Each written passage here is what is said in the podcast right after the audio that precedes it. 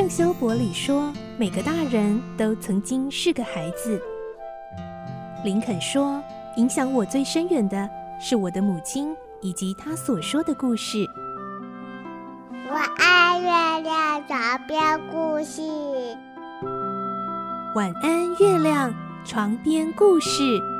小青姐姐邀请每一位大孩子、小孩子一起听故事，不管多忙，也要和你一起听故事。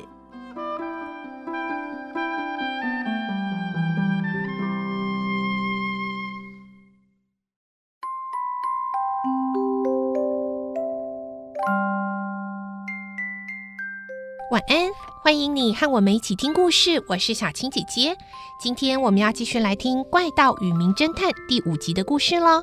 我们会听到杰尔教授呢，终于决定认输，答应罗平的提议，平分奖金，也真的呢在报纸上刊登讯息。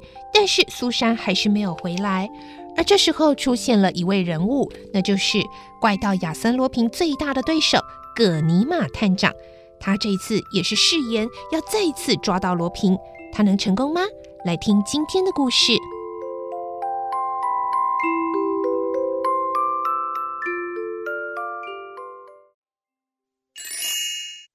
怪盗与名侦探》第五集：葛尼玛探长。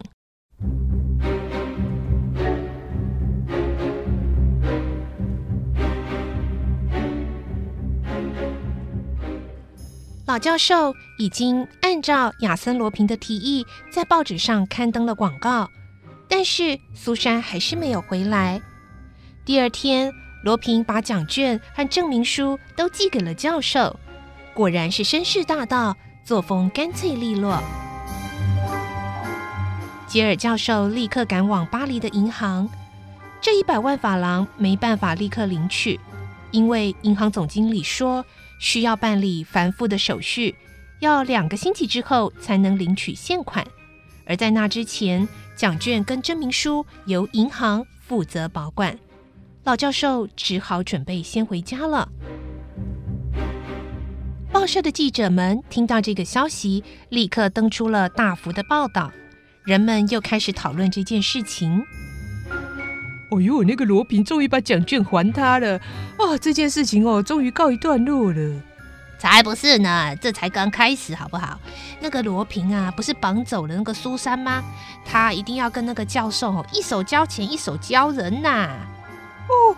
那罗平还要跟他这个教授约个地方碰面才行喽。当然哦，他一定会指定时间跟地点。但是我看这个老教授也是很拗的，不见得会乖乖交出五十万法郎哦。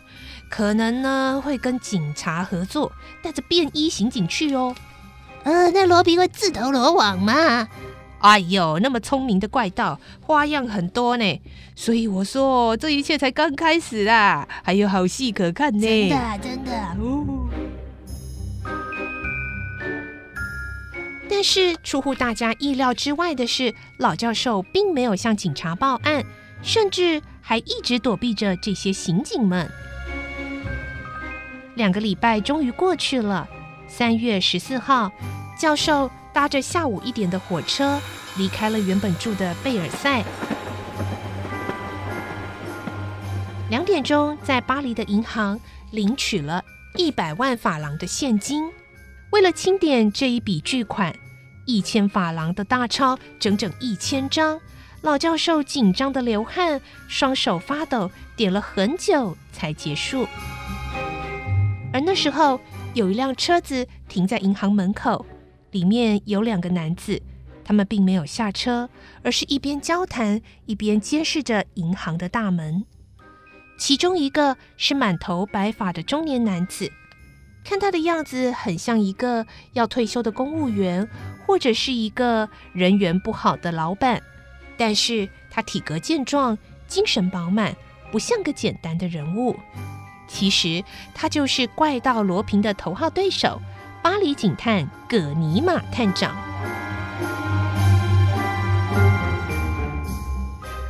葛尼玛探长已经是白发苍苍的老刑警，但是当年第一个亲手抓到罗平的就是他。而且每次逃脱了，他总是能够再次抓到罗平。他是个脾气顽固的老刑警，为了抓到罗平，就是追到天涯海角也在所不惜。而对于罗平来说，虽然觉得葛尼玛是不好应付的老顽固，但同时也是难得一见的好对手。罗平甚至很享受和葛尼玛探长那种你追我躲的刺激快感。每当罗平又逃脱成功，他就会笑着对葛尼玛说：“怎么样，哈哈，葛尼玛老了是吗？追不过我了吧？”而当他斗输了，被送进监牢的时候，也没有恼羞成怒，反而轻松愉快地说：“哎，好吧，这一次啊，输给你了，葛尼玛。”不过我休息一下之后，还是会逃出这座监狱的。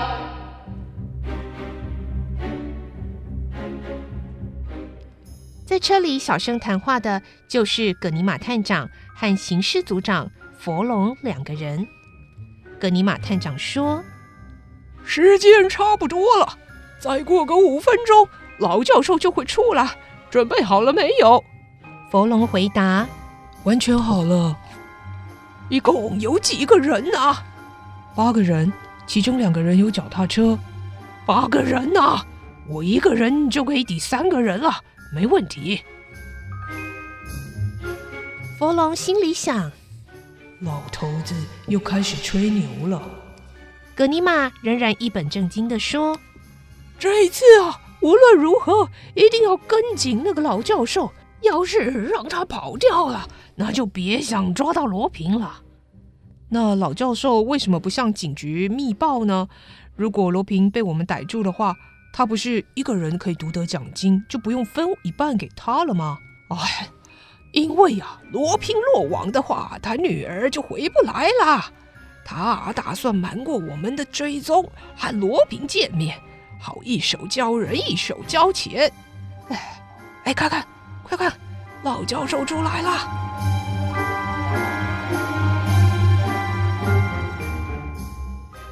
果然，吉尔教授走出银行，左顾右盼，然后穿越了车道，从容的走到对面的人行道。葛尼玛和佛龙立刻下车跟踪着。老教授停下脚步，竟然开始观赏起商店的橱窗。奇怪，这个老先生怎么不慌不忙的？他身上应该有百万法郎的巨款呢、啊。怎么还这么悠闲，沉得住气呢？老教授并不知道自己被跟踪了，还在报摊上买了份报纸，边走边看。而他们两个人也保持着距离，继续跟随着他。一个不留神，老教授忽然走进了停在人行道边的一辆车子里，而车子是发动着引擎，等待着老教授，所以立刻开走了。葛尼玛大喊。糟了，又中了罗平的把戏呀！两个人追着车子跑，佛龙和其他的手下也跟在后面跑。他们在街角转了个弯，看到这辆车子的轮胎竟然爆胎。老教授慌张地走下来，快，组长，先逮捕那个司机！老教授发现有人追了上来，赶紧搭上恰好开过来的计程车。跑向广场。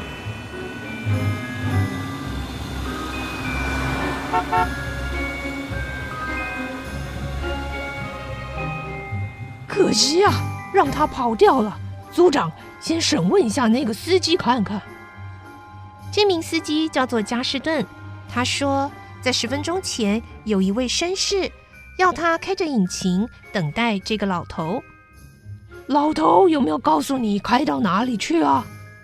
司机苦笑着说：“没有呢，他说哦会给我两倍的小费，叫我哦能开多快就多快。可是哦啊才转弯哦啊我轮胎就爆胎，小费也拿不到，哦真的是很衰呢。”